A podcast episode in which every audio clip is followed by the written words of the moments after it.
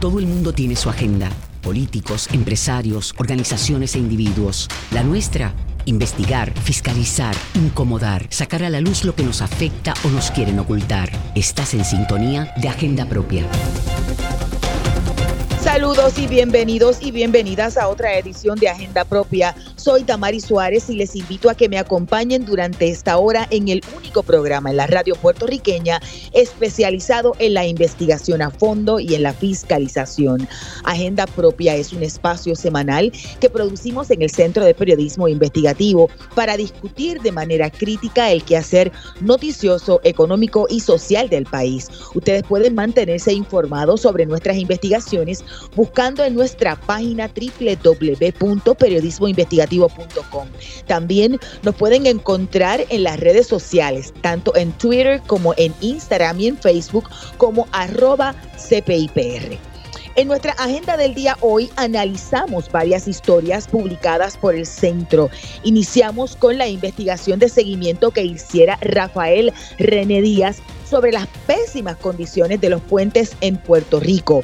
A poco más de un mes del paso de Fiona y tras las fuertes lluvias de la pasada semana, los datos analizados lo, ofrecidos, debo decir, por el gobierno. Los analizamos en esta historia y aquí en Agenda Propia. Además, hoy discutiremos los hallazgos de una investigación de campo que hiciera el Centro de Periodismo Investigativo sobre las disposiciones de la ley de transparencia y si las agencias y municipios están o no en cumplimiento. En el segmento final de Agenda Propia, damos seguimiento a la investigación discutida en la pasada edición. Recuerdan sobre el discrimen a las estudiantes madres en la Universidad de Puerto Rico. Bueno, pues hoy analizamos el prontuario de un catedrático que demuestra ese discrimen desde la oficialidad por el lenguaje allí utilizado. Iniciemos Agenda Propia. Esta es La Piedra en el Zapato el Departamento de Transportación y Obras Públicas informó al CPI datos incompletos sobre los puentes que tuvieron daños como consecuencia del huracán Fiona y no dijo si existía un plan de monitoreo para aquellos puentes que previo al ciclón se encontraban en una condición vulnerable.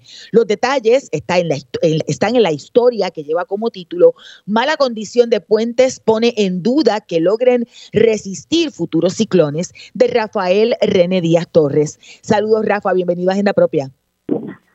Saludos Damaris y a toda la audiencia de Agenda Propia. ¿Cuáles fueron los hallazgos generales de esta historia?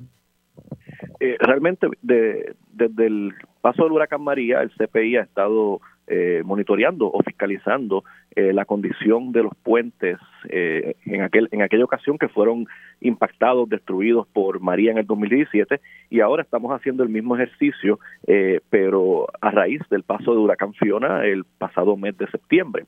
le pedimos al Departamento de Transportación y Obras Públicas que nos proveyera una lista de aquellos puentes que fueron afectados, ya sea que cerraron temporalmente eh, o que simplemente colapsaron, como ocurrió con algunos y lo pudimos ver a través de diferentes videos en televisión, en las redes sociales. Al final, el DITOP, eh, esta agencia de gobierno, nos entregó una lista de 16 puentes.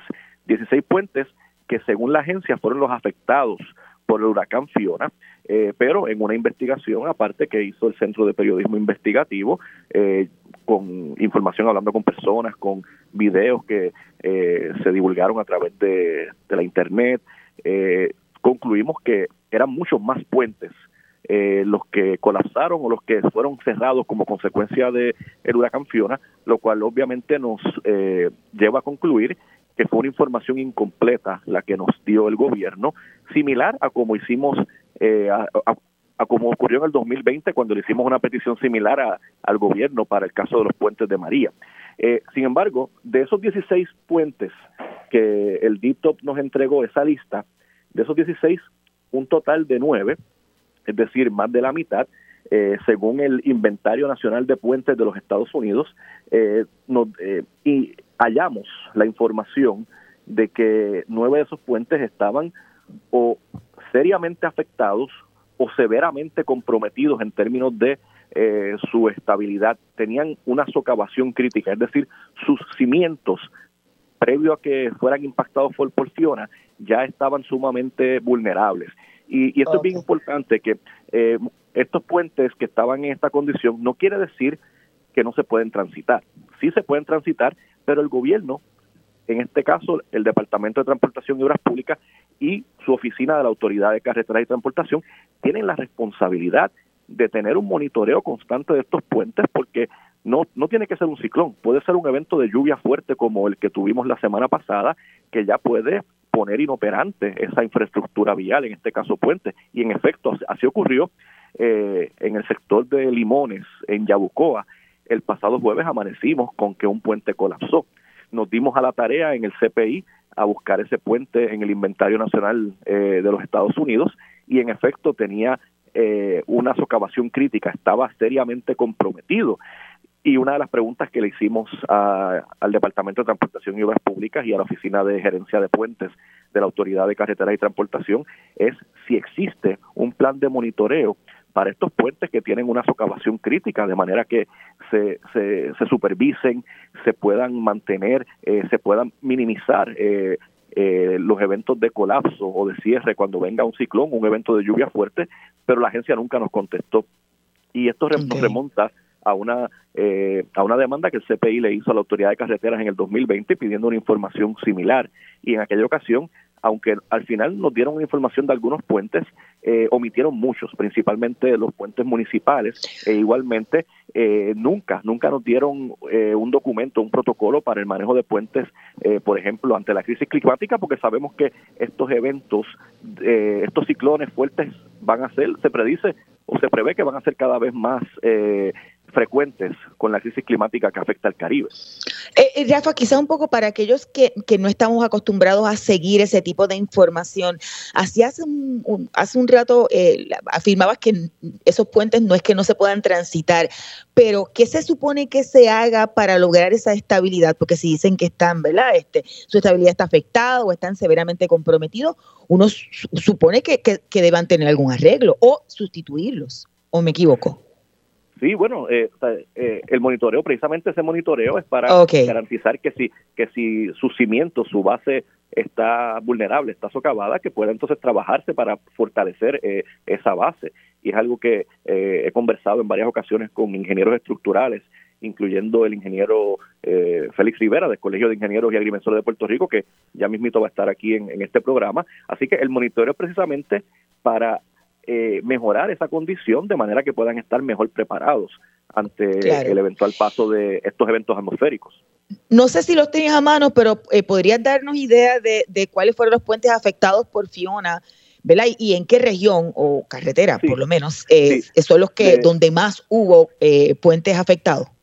Claro, de esa lista que nos dio el Departamento de Transportación y Obras Públicas, como mencioné, fueron 16 puentes eh, nueve estaban en, un estado de socavación crítica.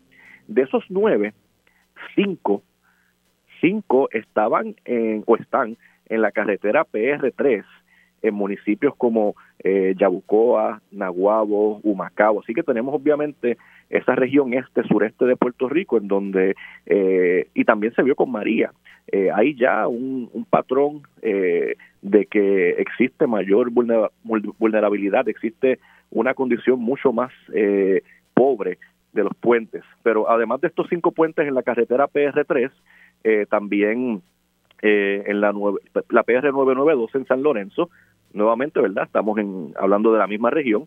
la PR 6103, kilómetro 0.07 en, en Arecibo, que ese es el famoso puente que se vio por diferentes videos en redes sociales y en televisión, el puente que básicamente eh, la corriente de agua se lo llevó e hizo que colapsara. Eh, y curiosamente ese puente era uno temporero, era un puente que se que llevaba cuatro años, se hizo como uno de emergencia eh, luego de que María se llevara el permanente y, y, eso es otro tema que es bien importante destacar la cantidad de puentes temporeros que tenemos en Puerto Rico, puentes que según expertos en, ingeniería estructural son puentes que uno es para tenerlo eh, dos, como mucho tres años, porque realmente son de emergencia. Y aquí en Puerto Rico, eh, pues tenemos la costumbre de dejar por muchos años estos puentes eh, temporeros que sabemos que no pueden aguantar el próximo ciclón. ¿Sabemos cuáles, cuántos o, cuáles eran temporeros eh, construidos después del huracán? María. Bueno, de, la lista del DITO, el único que encontramos temporero fue ese de, de Arecibo, perdón, de, perdón, de, de eh, dije Arecibo y, es realmente Utuado. Eh, que fue el, exacto, el caso de, de Utuado, pero también hay un segundo puente en Arecibo, que fue el que dije, el de la 6103, así que corrijo lo que dije anterior. Eh, en la lista aparece tanto el de Utuado, que vimos por redes que colapsó, como el, como el 6103 o la, la PR 6103 en Arecibo.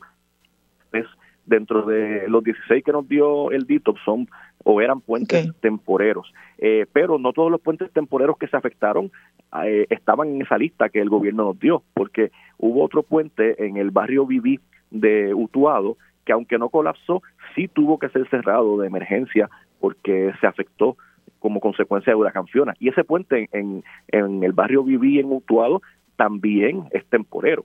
Así que tenemos una situación una situación en que estos puentes temporeros eh, están muy presentes en Puerto Rico y son puentes que realmente tienen mucha, mucha menos eh, posibilidad de, aguantar estos eventos extremos atmosféricos.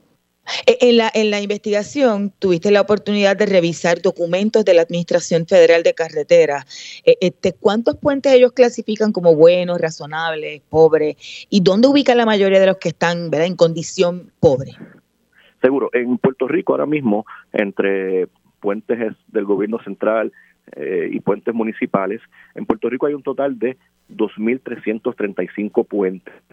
De ese número, 410 eh, como que están en eh, Rafael, se está entrecortando la llamada. No sé si estás en movimiento o si puedes ubicarte donde te encontrabas antes porque no había pasado en, la llamada.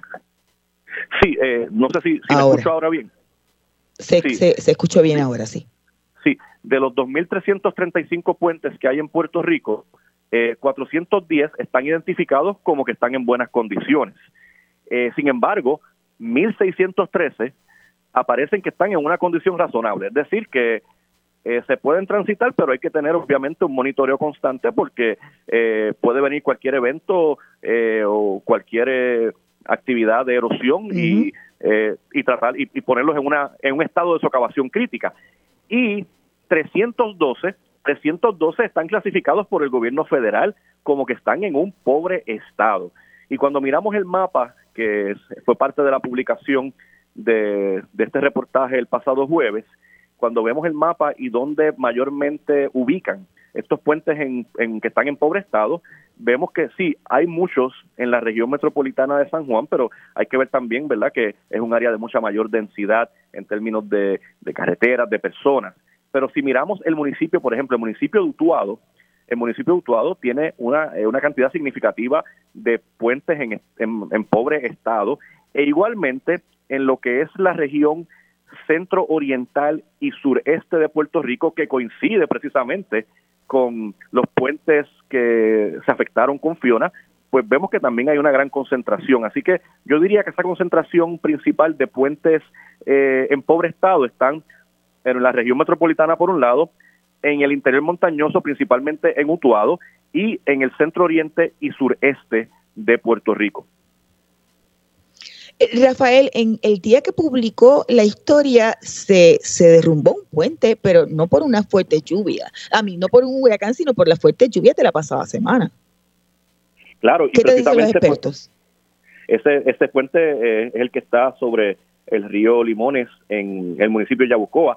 Nuevamente, eh, nos remontamos a esa región sureste de Puerto Rico, en donde hay una gran vulnerabilidad de esta infraestructura vial que precede el huracán María y se hizo el mismo ejercicio con ese puente eh, para verificar cuál era su estado previo al evento de lluvias de la semana pasada y en efecto su, su condición era una desocavación crítica, es clasificado por el Inventario Federal de Puentes como uno, un puente que estaba eh, ya seriamente comprometido. Eh, es decir, que no debe sorprender que un evento de lluvia que aunque no era ciclón, pero fue un evento de lluvia significativo eh, en las cantidades de lluvia que trajo en, el, sureste, parte del sur de Puerto Rico, pues eh, provocara el colapso de, un puente, como fue el caso de este esta estructura eh, sobre el río Limones en Yabucoa. Vamos a la cita directa. Rafael, ya nos conectamos con el ingeniero civil estructural Félix Rivera, quien también preside el Comité de Terremotos del Colegio de Ingenieros de Puerto Rico. Saludos, bienvenido a Agenda Propia. Eh, muchas gracias eh, y buenas tardes a tu radio escucha. Eh, ¿Por qué? Bueno, antes de pasar el batón a Rafa, que es el experto en, en este tema, ¿Por qué es importante monitorear los años que tiene un puente temporero? Eh, se le pidió información al gobierno, pero no necesariamente dio toda la información que, Rafael le, pidió. Bueno, eh, el, puente temporero sirve una función temporera, eh, aunque se supone que tenga unos parámetros que, que, son los, los, los, de la los de un puente permanente.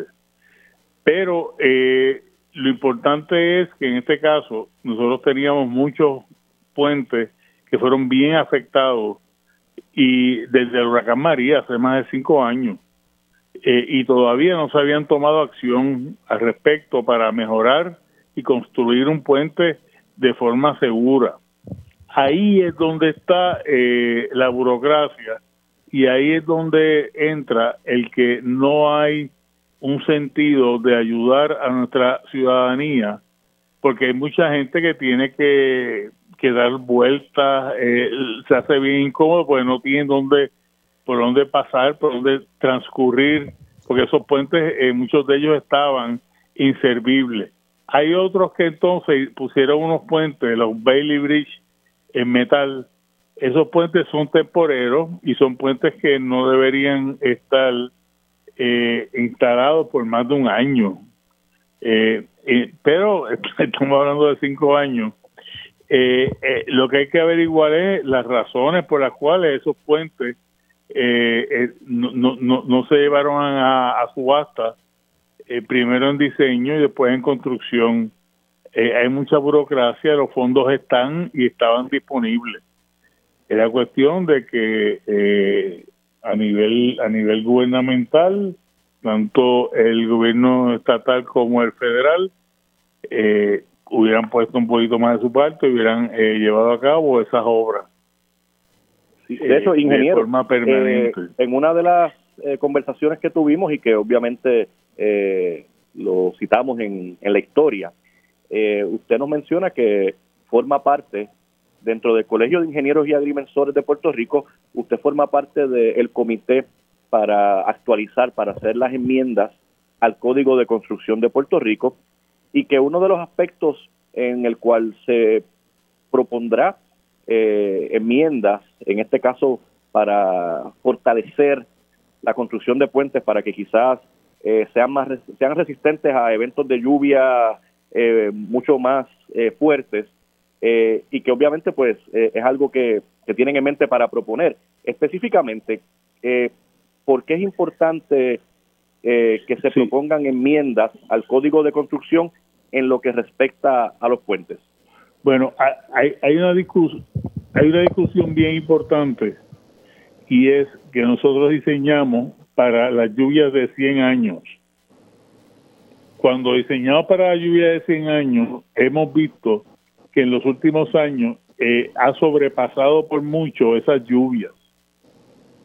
Hay que hacer un estudio, una revisión, una evaluación eh, bien, bien, bien técnica y determinar si nos vamos a quedar con, con ese tipo de parámetros de 10, de 100 años para los diseños tanto de las carreteras como los diseños de los puentes, eh, como los diseños de las áreas inundables, o si vamos entonces a subir, por ejemplo, por decir algo, a 200 eh, años, eh, la lluvia de 200 años.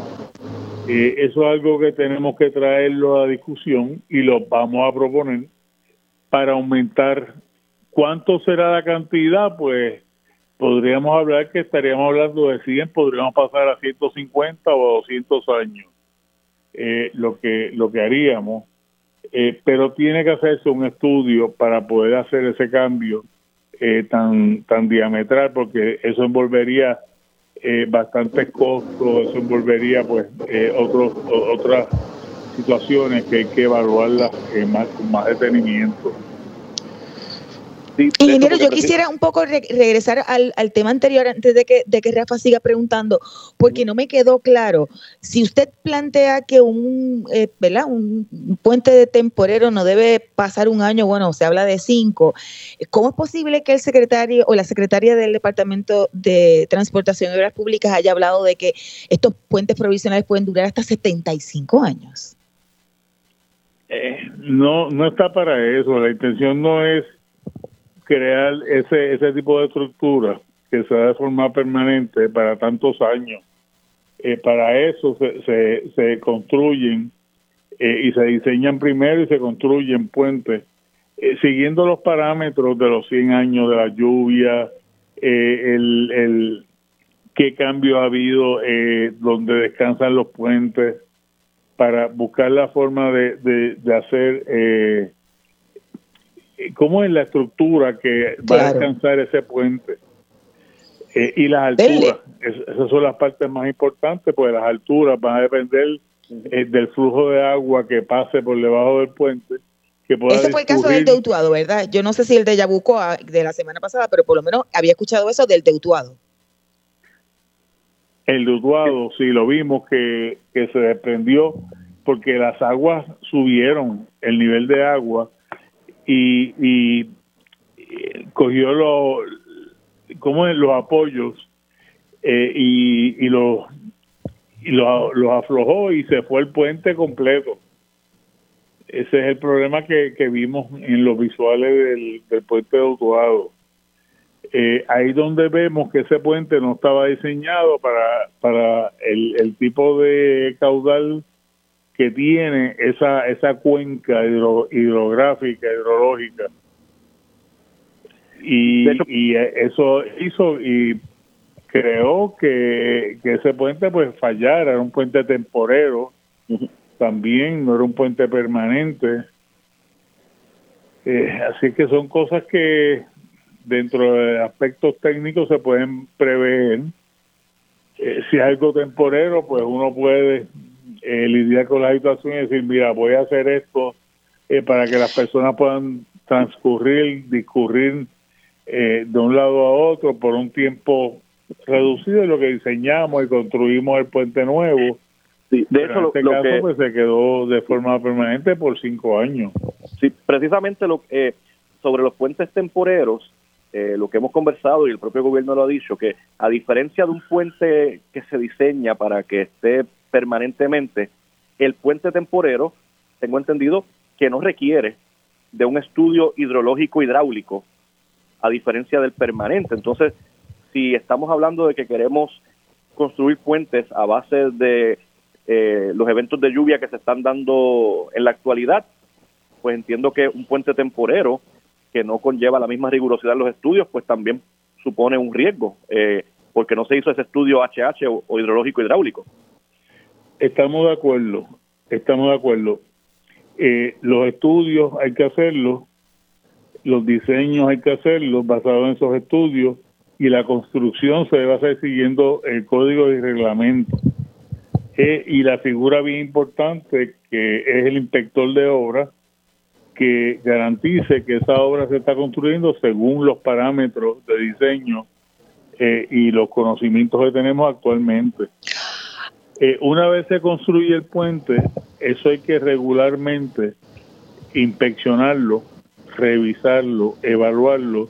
Los puentes se construyen para ciertas toneladas, eh, si pasa de, de, peso, de tipo de troces, carros que pasen por ahí, flujo de carros, eh, mucho carro o mucho peso puede entonces también afectar los abutments, que es donde descansan los puentes, eh, y, eso podría también pues crear eh, que ese puente pues no esté seguro, así es que cada cierto tiempo, normalmente no debe pasar de un año que se revise por profesionales y se evalúe ese puente para garantizar que, están seguros.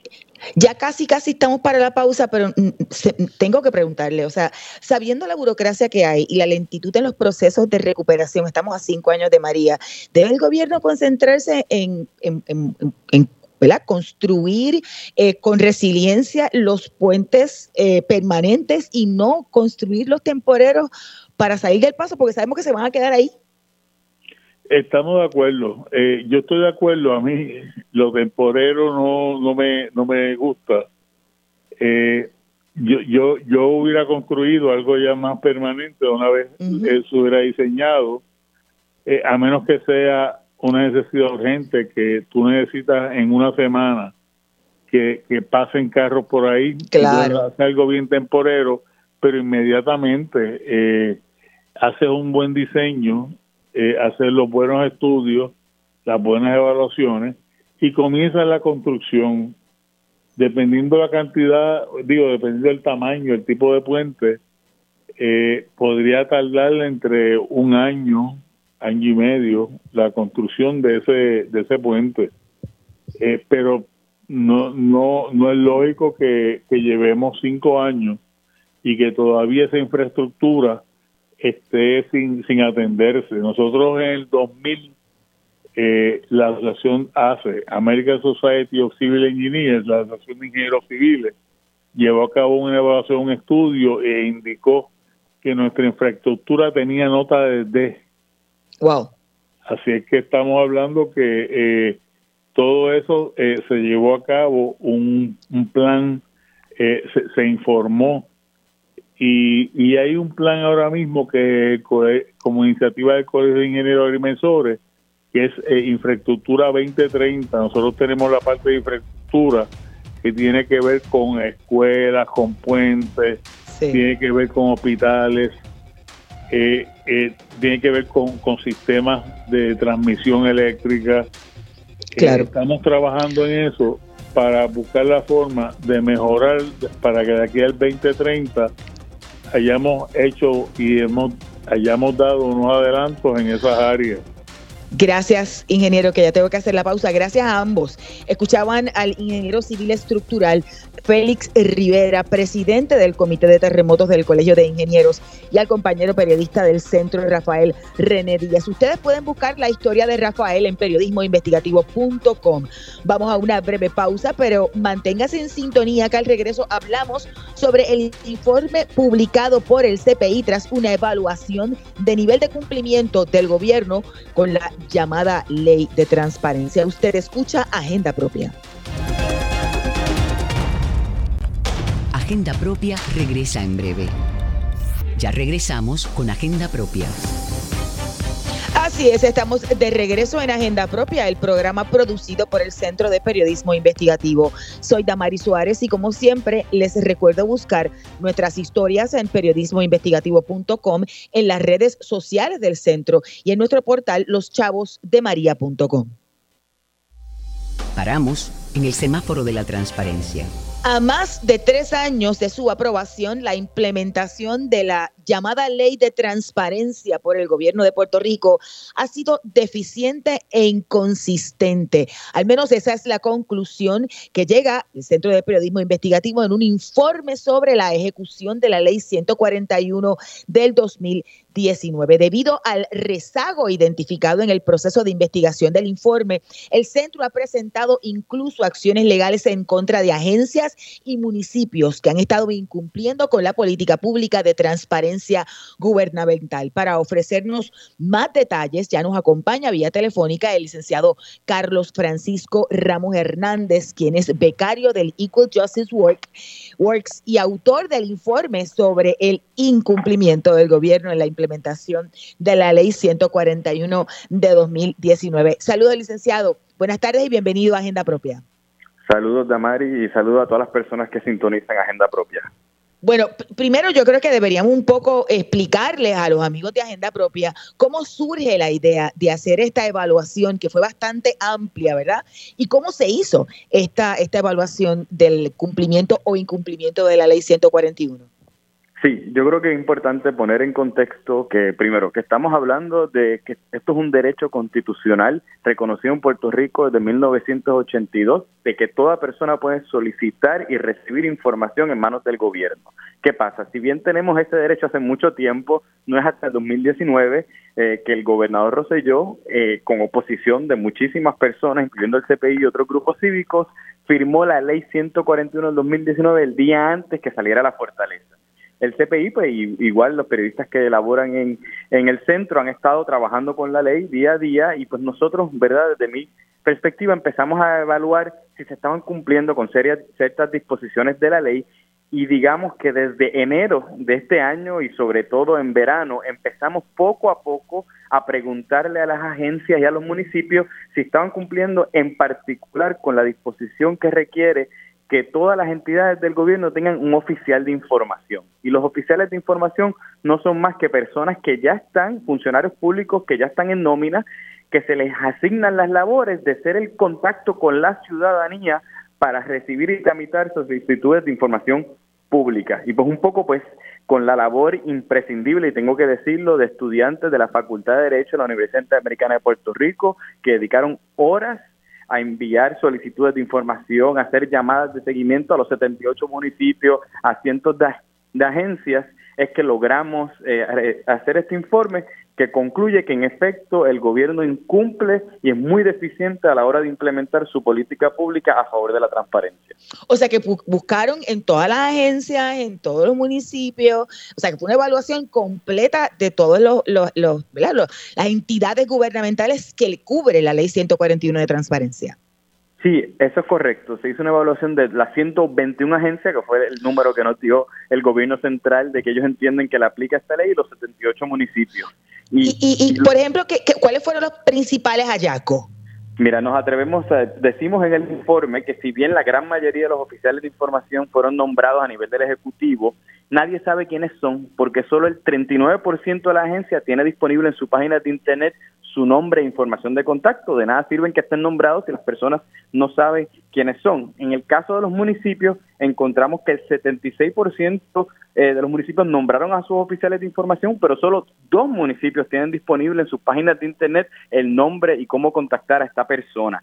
Eh, de hecho, digo más, es, todo esto terminó ocurriendo, gran parte de los nombramientos gracias a las peticiones que hizo el CPI. En específico, el 25% de los oficiales de información en, la agencia los nombraron después de que el CPI lo solicitó. Y en el caso de los municipios es más eh, tenebrosa la, la, situación. Solo seis municipios habían nombrado a sus oficiales de información antes de que el CPI se, los, se los pidiera eso quiere decir que 53 municipios o el 68% de los municipios designaron a esta persona tan importante para que esta ley este, cobre eh, vigor eh, después que el CPI se lo solicitó.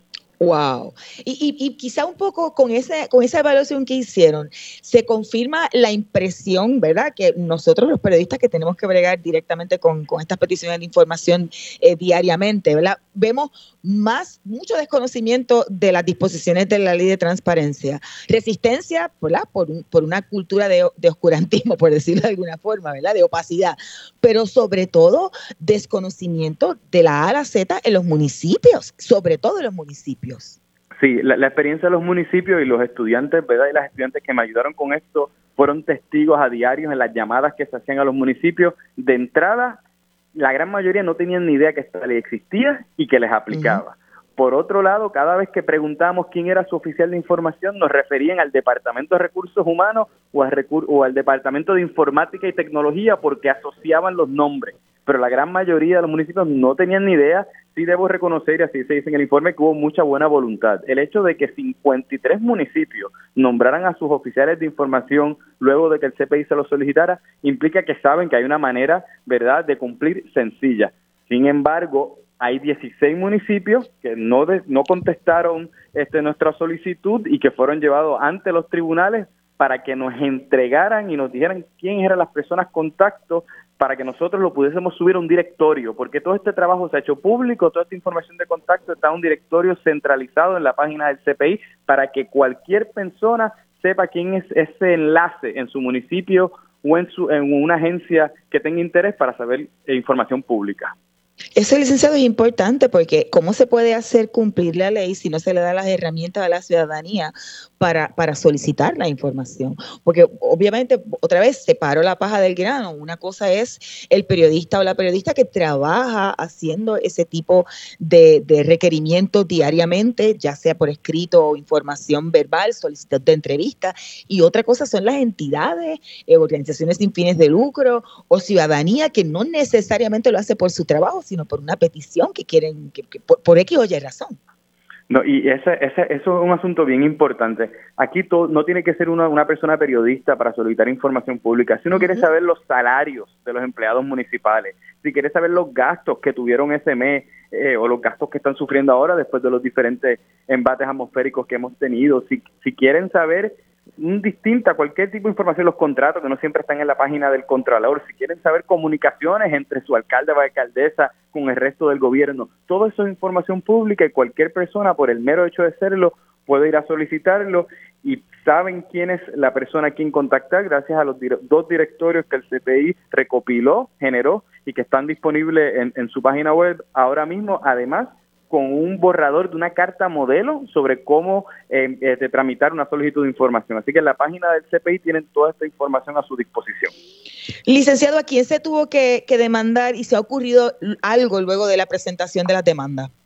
Sí, pues sobre todo en la demanda de los municipios, que fueron 16, entre ellos Añasco, Arroyo, Camuy, Guayanilla, Ayuya, Baja, Trujillo Alto, por decir algunos, pero ya en el día, en los últimos tres días, tres municipios eh, se han contactado con, con, este servidor, el municipio eh, de Baja, de Trujillo Alto y de Yauco. Ya están haciendo gestiones para nombrar a sus oficiales de información, dos de ellos, Baja y Trujillo Alto, ya los nombraron y uno ya incluso le notificó al tribunal que buscando desistir del pleito porque estaba había cumplido con el requerimiento a más de cuatro meses que el CPI le había solicitado la información. Así que ya bastante rápido está surtiendo efecto y estamos viendo los resultados, ¿verdad?, de empujar esta narrativa, sacar este informe y presentar esas demandas.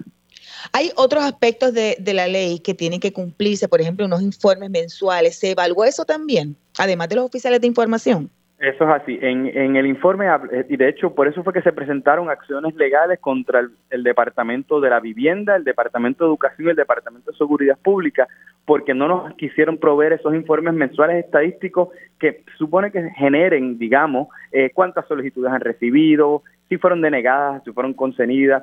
Y asimismo se supone que estos oficiales estén adiestrados y no hay ninguna manera de saber si saben y están adiestrados en lo que cuáles son sus responsabilidades y cómo aplica este derecho constitucional a su trabajo. Así que nosotros también se le solicitó y por eso se le demandó a estas tres agencias para que nos dejaran saber si esos oficiales habían sido adiestrados, porque en el informe nos dimos cuenta, se hizo una muestra y se le preguntó a 22 agencias si habían adiestrado a sus oficiales.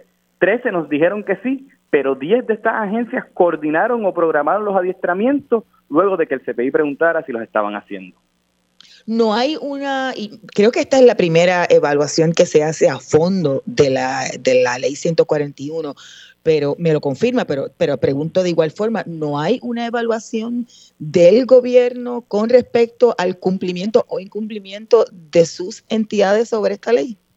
No, no lo hay. Lo único que ha hecho el gobierno central es que en julio del año pasado la secretaria de la gobernación envió una carta circular requiriendo que se cumplieran con los aspectos, pero fuera de eso no ha dado más seguimiento y eso es uno de los problemas más que problema, uno de los retos continuos que tuvimos en el proceso de preparar este informe, y es porque el gobierno central no genera datos ni estadísticas centralizadas sobre la implementación de esta y probablemente muchas otras leyes. Así que nadie está fiscalizando, nadie está a cargo, ni en la fortaleza ni en los municipios, de asegurarse que se cumplan con las disposiciones de la ley de transparencia. Y lo peor, pienso yo, que es el que cada cual tiene su propio librito. Y ese es el efecto. De hecho, tenemos una muestra que ya el 18% de las agencias está haciendo formularios, reglamentos, elementos que no están en la ley. Y como nadie está supervisando, cada cual tiene su propio librito y muchos de estos reglamentos, directrices y formularios son contrarios al derecho constitucional y no son correctas en ley. Gracias, licenciado, que ya estoy escuchando la musiquita para hacer la pausa, pero saben que en periodismoinvestigativo.com pueden encontrar el informe y también, además del informe completo, eh, pueden encontrar los directorios, dos directorios de oficiales de información, como explicaba el licenciado Ramos Hernández, uno para las las agencias de gobierno central y otras para los municipios. Escuchaban al licenciado Carlos Francisco Ramos Hernández, abogado del Centro Becario del CPI del Equal Justice Works. Vamos a una breve pausa, pero usted manténgase en sintonía. Al regreso continuamos hablando de esta historia. Vamos a hablar también sobre la historia en relación al discrimen de las estudiantes mujeres en la Universidad de Puerto Rico. Pausamos.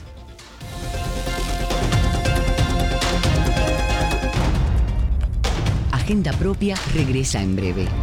Ya regresamos con Agenda Propia. Así es, estamos de regreso en Agenda Propia, el programa producido por el Centro de Periodismo Investigativo. Les saluda Damari Suárez y les recuerdo buscar nuestras historias en periodismoinvestigativo.com, en nuestro portal loschavosdemaria.com y en todas las redes sociales del centro. Como recordarán, en la pasada edición de Agenda Propia discutimos el discrimen que enfrentan las estudiantes embarazadas y luego madres en la Universidad de Puerto Rico.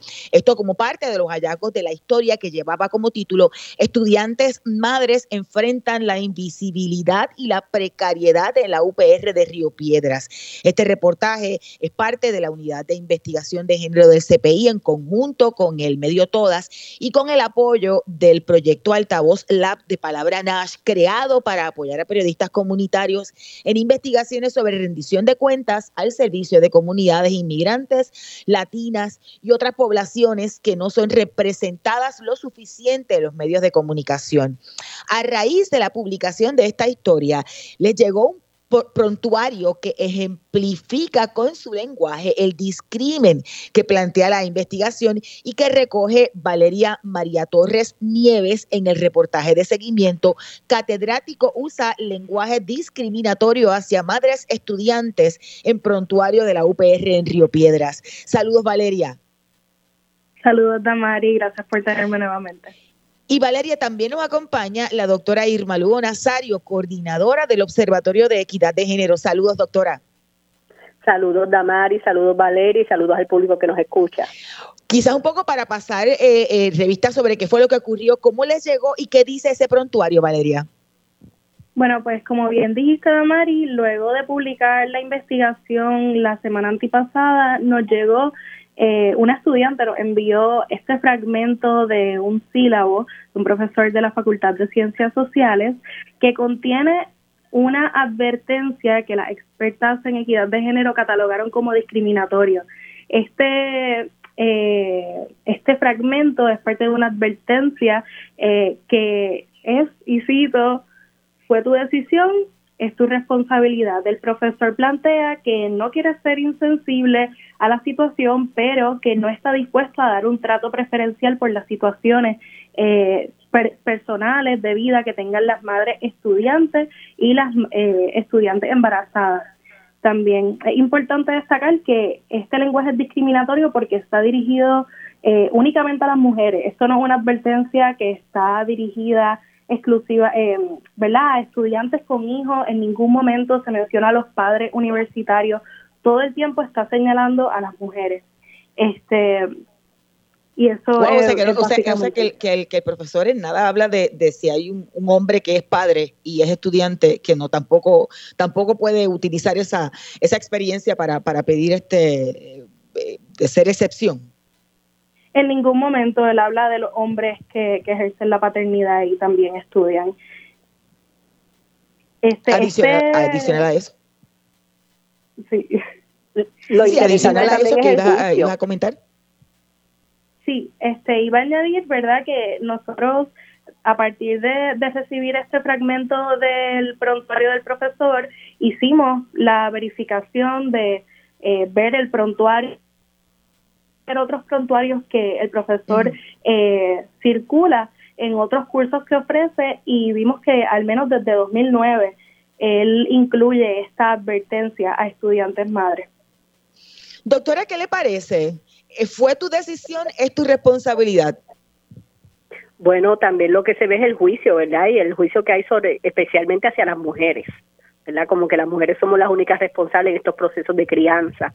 Así que, que me llama la atención porque las universidades están tienen que cumplir con lo que se conoce como título 9, que es el, este, la ley de discrimen por sexo género que viene del Departamento de Educación Federal. Y esto es una ley que es desde el año 1973, que aquí todas las instituciones de educación superior en Puerto Rico, no solamente la UPR, sino también las universidades privadas, tienen que, que cumplir con la misma porque son todas aquellas universidades que reciben fondos federales, ¿verdad? Lo que conocemos como FAFSA, que en nuestra época, si no me equivoco, era el BOG o el Pell Grant Así que, que es bien interesante, ¿verdad?, cómo la universidad está fallando en ese proceso de orientación a los profesores y profesoras, a todos los docentes, ¿verdad?, sobre esta este lenguaje discriminatorio.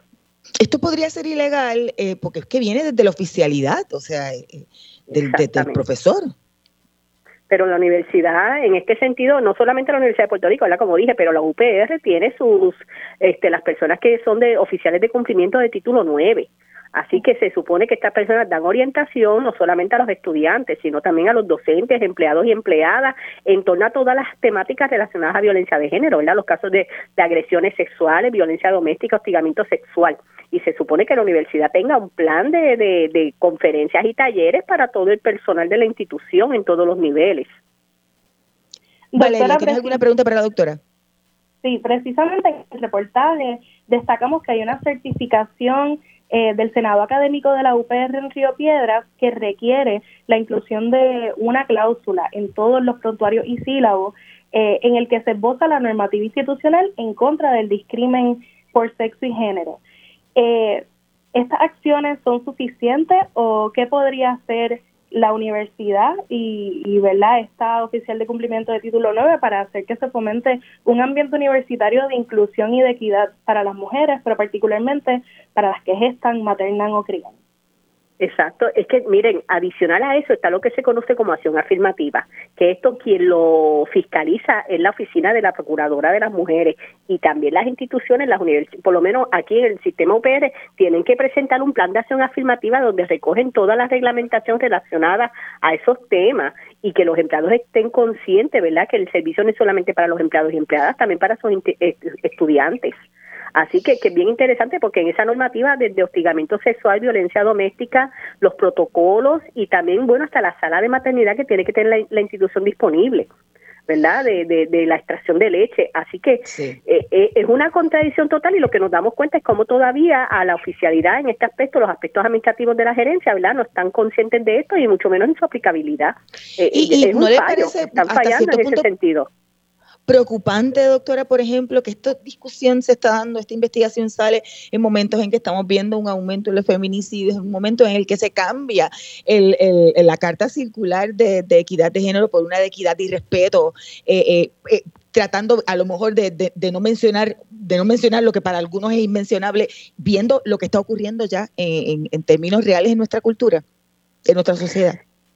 Bueno, Amarili, este, disculpa, Damari, esto es un es una pregunta bien este compleja, ¿verdad? Porque hay que verlo en diferentes niveles.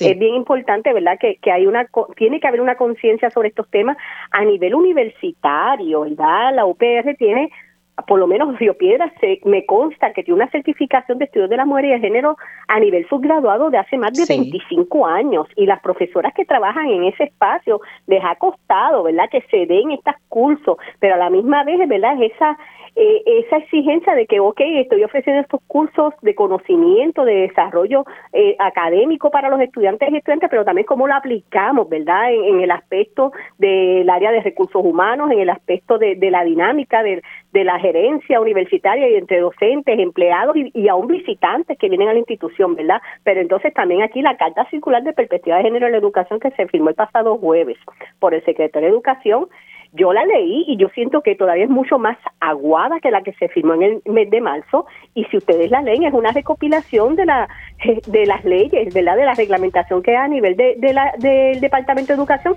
y que por cierto deja fuera precisamente todo lo, lo federal, ¿verdad? Que es título 9 que también le aplica al Departamento de Educación precisamente por los fondos federales. Así que ahí nos vamos dando cuenta de que seguimos eh, educando, seguimos reclamando, seguimos denunciando seguimos exigiendo, ¿verdad? Pero nos damos cuenta todavía de lo que les falta y lo que nos falta como sociedad.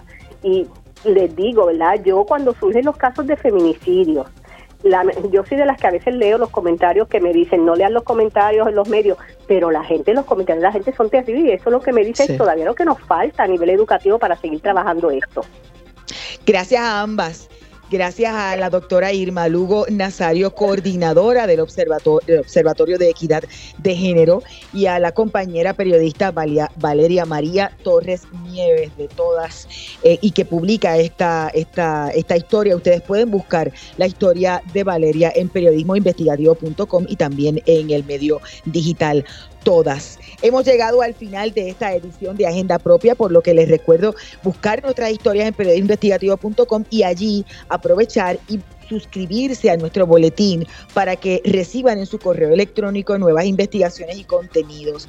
También en periodismoinvestigativo.com pueden visitar nuestro kiosco virtual y adquirir con sus donativos artículos del Centro de Periodismo Investigativo.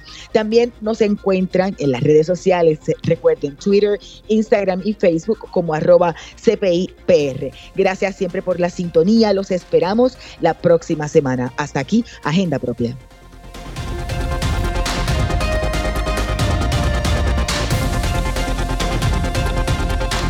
Este programa es una producción del Centro de Periodismo Investigativo con el apoyo de Espacios Abiertos.